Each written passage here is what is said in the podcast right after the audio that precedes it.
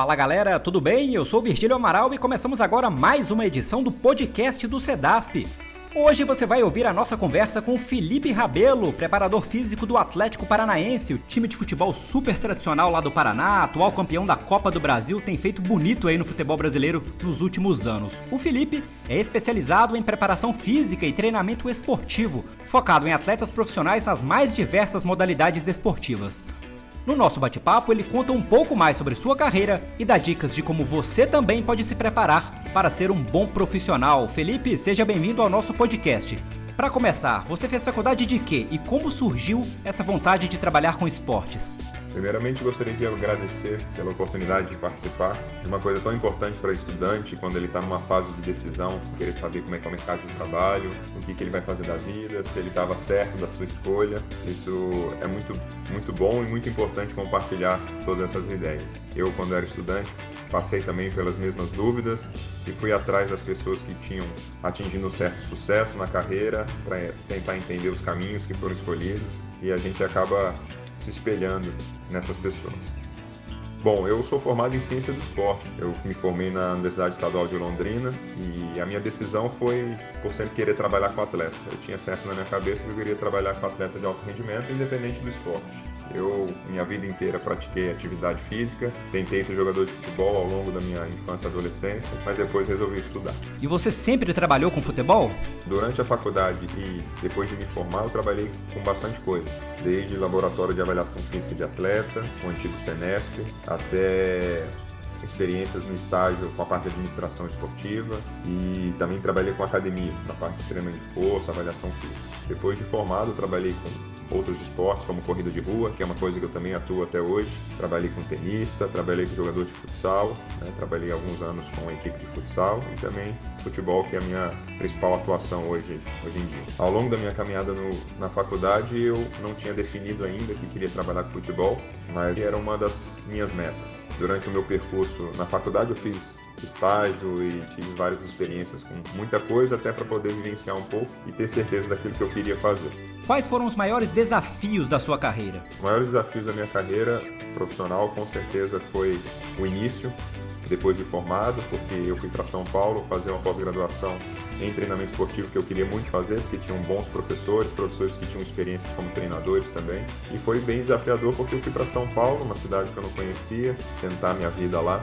Até convenci alguns amigos a também fazerem essa pós e a gente foi morar junto, deu tudo certo de início, mas foi bem desafiador porque é tudo muito obscuro nesse momento. Você corre atrás de emprego, você participa de processo seletivo, você se joga no mundo, na verdade, né? E as coisas às vezes acontecem e às vezes não acontecem da maneira como você espera. E qual que você acha que é aí a parte mais legal dessa profissão? A parte mais legal da minha profissão é poder contribuir para o desenvolvimento do atleta, desde as categorias de formação até o atleta profissional. É muito gratificante quando as ideias, é, junto com todos os profissionais, elas se concretizam, o atleta compra a ideia, ele melhora, ele sai do ponto A para o ponto B, ele se sente melhor em campo e isso faz é, ser bastante gratificante quando você trabalha com atleta de alto rendimento. Qual é a importância do conhecimento e do estudo para um bom profissional? Ao longo do tempo eu sempre me dediquei aos estudos. Sempre achei isso uma parte fundamental, né? Ter, ter conhecimento a partir da graduação, da pós-graduação, do mestrado, eram coisas que eu tinha já como meta isso me ajudou bastante a desenvolver as minhas ideias, meu conhecimento, poder conversar sobre vários assuntos, mas isso também não é o suficiente. Né? Tudo que eu fiz ao longo da minha carreira profissional foi uma combinação de qualidades e competências, porque eu sei que dentro do esporte do alto rendimento, somente ter o conhecimento teórico, acadêmico não é suficiente. Você tem que saber lidar com o dia a dia, com a rotina, com atletas com diferentes perfis, com comissão técnica e profissionais com diferentes perfis, a sua capacidade de solucionar problemas, ser organizado e tudo mais. E o teu conhecimento teórico ele te dá a fundamentação para isso, mas muitas vezes a experiência prática que vai contar em algumas situações. E o que, que os seus pais acharam quando você falou, vou ser preparador físico? Eles te apoiaram? Os meus pais sempre incentivaram a estudar, a correr atrás do que a gente quer, nunca direcionaram. Eu acho que a gente teve bastante autonomia para isso e incentivo de estudar o que a gente gosta, de correr atrás do que a gente gosta de fazer, independente do que outras pessoas poderiam falar ou se ah, mas não tem muita gente bem sucedida, não tem muita gente bem sucedida financeiramente nessa área. E não é bem assim, né? Toda área tem os seus bons e maus profissionais e tem gente que vai ter sucesso financeiro e profissional, independente da profissão que escolher. Depende muito do que você é capaz de fazer. Para terminar, você tem algum conselho para quem quer seguir essa carreira? O que eu posso dizer é o seguinte: o foco na condição técnica, no conhecimento, ele, ele tem que existir, mas ele não pode ser único.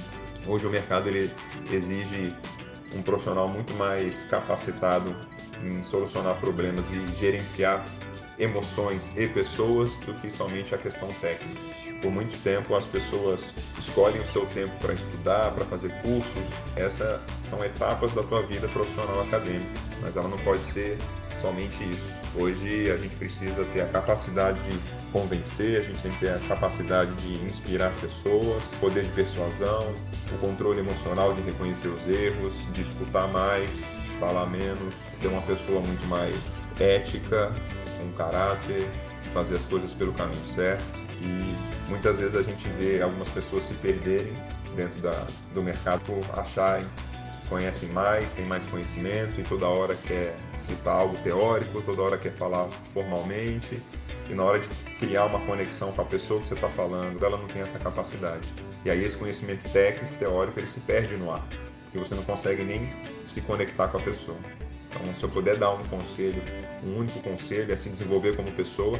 E muitas vezes esse desenvolvimento ele passa pela experiência de trabalhar, de já ter feito estágio em alguma coisa, mas também de se desenvolver como pessoa, buscando cursos que não sejam tão teóricos em relação à tua área. Então, ao invés de só somente estudar fisiologia, treinamento, biomecânica e tudo mais, passe a estudar também gestão de pessoas, o autoconhecimento, inteligência emocional, liderança e por aí vai. Bom, galera, é isso. Chegamos ao fim de mais um podcast do Sedasp. Agradecemos aí ao Felipe pela entrevista, foi super bacana. E você, o que achou? Comenta na foto do podcast que está lá no Facebook e no Instagram, o arroba Sedasp Oficial. Estamos de olho em todos os comentários. Ainda não escutou os outros episódios do nosso podcast? Não perca tempo e escuta aqui no Spotify. Aproveita também e assista os vídeos que nós produzimos lá no canal do YouTube, que também é Sedasp Oficial. Até a próxima, tchau!